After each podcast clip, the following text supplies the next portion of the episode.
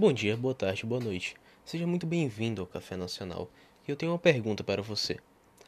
Você já cometeu erros? Ah, claro que já, né? Mas você se lembra de algum erro marcante, algum algum erro crasso que você cometeu, algum erro que você achou que seria talvez até imperdoável? No seu caso, você pode pensar em um erro desse tipo, mas não se pode falar desse tipo de coisa para a grande mídia, meu caro. Se você fala que a grande mídia cometeu um grande erro, você não é nada mais que um negacionista. Eu já falei de negacionistas e esse termo usado pela esquerda em outro podcast, não foi? Mas então, você, você não é nada além de um negador da verdade, de um cara que procura teorias da conspiração, não é mesmo? Você é um inimigo da democracia, não é mesmo? Muito bem, muito bem. Então eu vim aqui não falar de erros, mas sim de um erro de trabalho dos institutos de pesquisa nessas eleições, tudo bem? É... E eu não Aqui não é um podcast dedicado a falar de eleições, mas é que isso aqui é tão legal, cara. Eu queria. Eu acho que vamos nos divertir um pouco vendo a eficácia dos institutos de pesquisa e é certamente a alegria de muitos desses institutos em ver os resultados do segundo turno das eleições municipais. Eu acho que eles podem estar um pouco surpresos, né?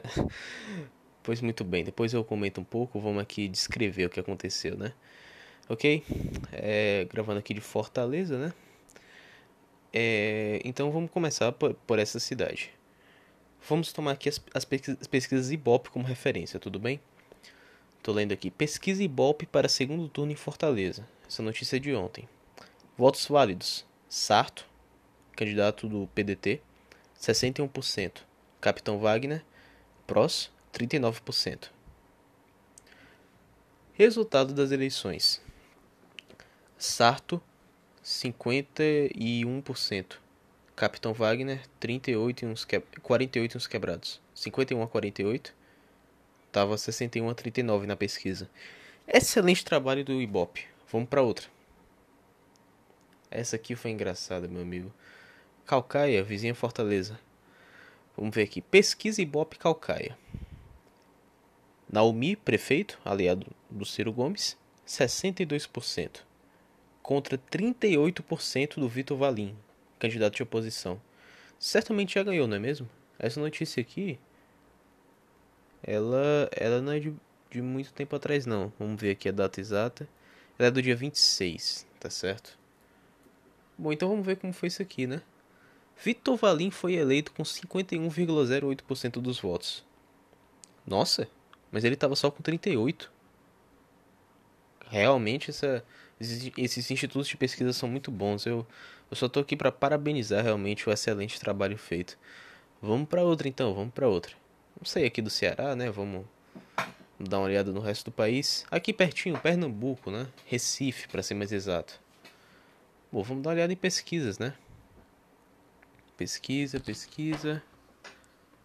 Minuto. Recife. Marília Reis. Esse aqui é Ibope, beleza? Ah não, isso aqui não é Ibope não. Pô, deixa eu pegar aqui. Só pra gente padronizar. Aqui, a última pesquisa Ibope. É notícia de ontem. Pesquisa Ibope para o segundo turno no Recife. Votos válidos. João Campos, 50%. Esse cara é do PSB, né? Representante aí do legado do Eduardo Campos. Marília Reis, do PT, 50%. É mesmo? E como foi a eleição? Ah, João Campos 56%, 56,27%. Marília Reis 43,73%. Nossa, meu amigo, mais de 12% de diferença. Ele estava empatado, 0% de diferença na pesquisa. Nossa, que trabalho excelente do Ibope. Tá, tô impressionado aqui. Agora, o que não pode faltar, né? Não pode faltar. São Paulo, meu amigo. Pesquisa Ibope para segundo turno em São Paulo, 57 a 43. Aqui até que foi, tudo bem? Aqui até que foi. Foi 59,38% para o Covas. Mas olha que engraçado. O erro sempre é na outra direção, né? O erro, o erro parece que ele nunca acontece no, no outro sentido. Ah, sim. Antes, antes de eu fazer os comentários. Porto Alegre. Pesquisa Ibope para segundo turno, notícia de ontem. Votos válidos: Manuela 51%, PCdoB, né? Vocês conhecem? Melo 49%. É mesmo? E como foi a, a eleição? Ah, deveria ter deixado isso pronto, mas vamos ver aqui. Porto Alegre, Porto Alegre. Hum, Sebastião Melo prefeito, né? Com 54,63% dos votos. Diferença de mais de 9% a favor do candidato que seria derrotado, segundo o Ibope.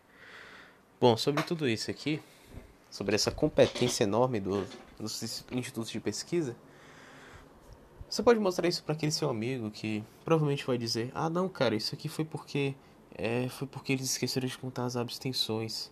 Não, cara, isso aqui foi porque as notícias no final da, de ontem para hoje é, mudaram muito os interesses dos, dos votantes. Ah, não, cara, isso aqui é porque é uma ciência muito complicada. É o, o instituto ele faz a estimativa, mas não dá para acertar tudo, né? Você pode errar tipo às vezes uns 8% assim por acidente, tá ligado? Sem má fé nenhuma. E, e, e, erra tudo pra esquerda, claro, né? A favor da esquerda, assim. Você pode mostrar isso pra ele e dar altas risadas, porque. Enfim, né, meu amigo? Enfim. É. Apesar da gente ter perdido aqui em Fortaleza, a esquerda tomou um duro golpe nessas eleições. Primeiro e segundo turno, mas o segundo turno foi ainda mais decepcionante. E por que, que eu tô falando disso? Cara, essas pesquisas podem ter errado, mas elas têm um efeito de marketing muito relevante. Nossa, a gente passou um mês ouvindo falar: ah, quem o Bolsonaro apoia derrete. Ah, a população aí tá evitando o Bolsonaro. Bolsonaro apoiou, o cara caiu nas pesquisas. É, dá pra ver que dá pra ver que não dá pra confiar muito, né, meu amigo? Dá pra ver que a situação é bem diferente. O candidato bolsonarista ganhou em vitória, inclusive, mas enfim, aquele crescimento da esquerda que foi dito é, no, em relação ao primeiro turno, ele já se, se mostra completamente inócuo aqui. A esquerda toda estava concentrada no, no Boulos, o qual você não é um candidato carismático, o qual você é odiado pelos dois lados. E o Boulos perdeu uh, por cerca de 20%. Isso é um sonoro não para tudo que a nova esquerda representa. Já, o problema já não é mais Lula. O, qual, o, o Boulos é outro cara. Eles puderam escolher um cara relativamente dissociado do PT. E, e, não, e São Paulo não quis. Porque São Paulo não quer mais isso. Já está evidente isso. O Brasil não quer mais isso de um modo geral. Tirando alguns redutos, claro. Então, é... Hoje é um dia de comemoração, meus caros. Hoje é um dia de tomar... Pegar a sua... Sua geladeira, abrir, né? Abrir lá a sua geladeira. Pegar um pudinzinho. E tomar um café nacional. É, enquanto você comemora aí os resultados da eleição municipal deste país. Lembrando que a cultura também vem, vem se, se é, aperfeiçoando, vem é, refinando seu discurso político, deixando cada vez menos espaço para a demagogia esquerdista de sempre. Existem discursos esquerdistas é, inteligentes e por vezes até certeiros. Claro, isso aqui não é um podcast de direita, isso aqui é um podcast nacionalista. Mas é, esse discurso de sempre, essa retórica do PT, é, esse jeito cínico de corromper a política com qualquer tipo de é, pauta importada dos Estados Unidos pelo progressismo, isso aí já, já não funciona mais no Brasil. E é bom que esses partidos encolham, encolham, encolham ainda mais com cada vez menos prefeituras, cada vez menos deputados, até caírem no ostracismo. Quando uma nova era aguarda este muito obrigado pela sua audiência. Vejo você no próximo episódio do Café Nacional.